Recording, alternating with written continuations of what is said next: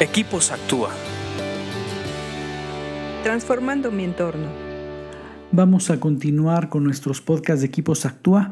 Estamos estudiando el libro Proverbios y de verdad que es emocionante saber que nos provee recursos para tomar decisiones más sabias en nuestra vida, en nuestro día a día.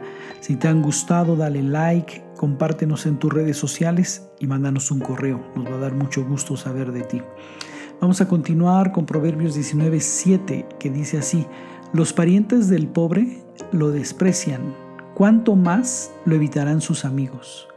Por más que el pobre les ruegue, los amigos ya no están. Hemos analizado en los últimos proverbios acerca de la riqueza, la pobreza, el pobre, el rico, el proceso de la riqueza y el proceso de la pobreza. Aquí está hablando directamente del pobre y muy tristemente tiene que ver con el recibir algo de otra persona. Por lo general nadie se mueve en un amor incondicional, en un amor ágape.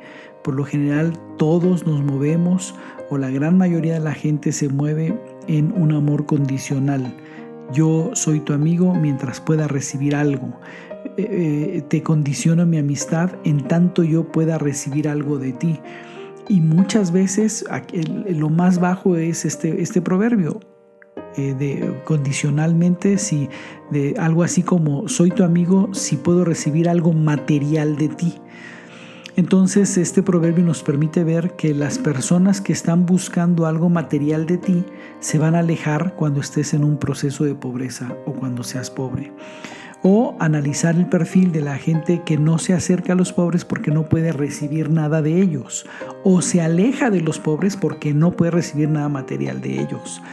Y dice que hasta los parientes desprecian a los pobres, le quitan valor al pobre, creen que por tener dinero no vale, lo que platicamos en un proverbio pasado, que la gente cree que el que tiene dinero es inteligente, es exitoso, que tiene un valor como persona mayor que un pobre. Están tergiversados los valores, entonces los parientes del pobre lo desprecian, aún sus amigos. Sus amigos empiezan a evitarlo cuando una persona empieza a tener un proceso de pobreza, eh, lo empiezan a evitar y muchos no solamente como su corazón está muy en lo material, con un amor condicional, dicen, ya no puedo recibir nada de él material, lo evito, pero también empiezan a decir, lo evito porque a lo mejor me quiere pedir dinero, me quiere pedir cosas materiales, ahorita que está en pobreza va a querer que yo lo ayude. De cualquier manera, creo que es incorrecto, creo que debemos estar amando a las personas y a nuestros amigos estén pasando por un proceso de riqueza o un, proceso de pobreza. Porque el proceso de riqueza también tiene sus problemas y también genera otro tipo de cosas.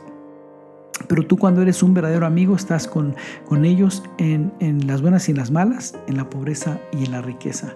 Y también dice que eh, a la final de este pasaje que por más que el pobre les ruegue, los amigos ya no están.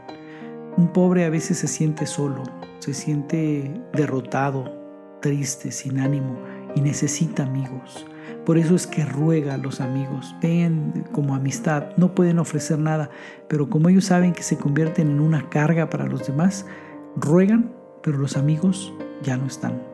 Si tú quieres ser buen amigo, entiende y, sé tolerante y comprensivo con aquellos amigos tuyos que están pasando por un proceso de pobreza y, y sé buen amigo.